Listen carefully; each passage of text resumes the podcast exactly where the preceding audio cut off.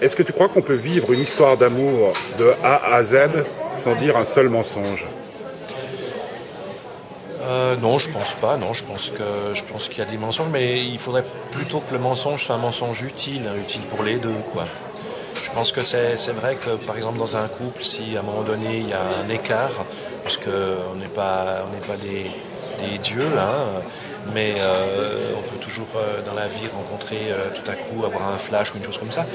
Si on cède à la tentation, euh, bon ben il vaut, il vaut mieux garder ça pour soi. Je pense que c'est vraiment quand on sait qu'on aime l'autre personne. Euh, Tu as beaucoup menti en amour? Euh, non, non, pas du tout, parce que je suis un être franc, je suis un être direct. Je, non, c'est pas du tout mon style. On t'a beaucoup menti? Une ou deux fois, une ou deux fois, mais voilà quoi. Mais c'est le Ça- jeu de la fait vie. partie- hein. ça fait vérité partie- et mensonge, elle s'imbrique. euh, Ah, Ça fait partie des grandes blessures de ta vie? Le fait qu'on t'ait menti alors que tu aimais?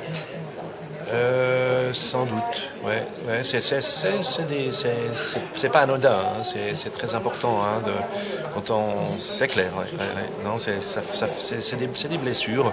Après on, on finit par s'en remettre hein, peu à peu quoi, mais mais c'est vrai que ça ça, ça, peut être euh, ça peut engendrer des euh, beaucoup de déceptions, c'est vrai.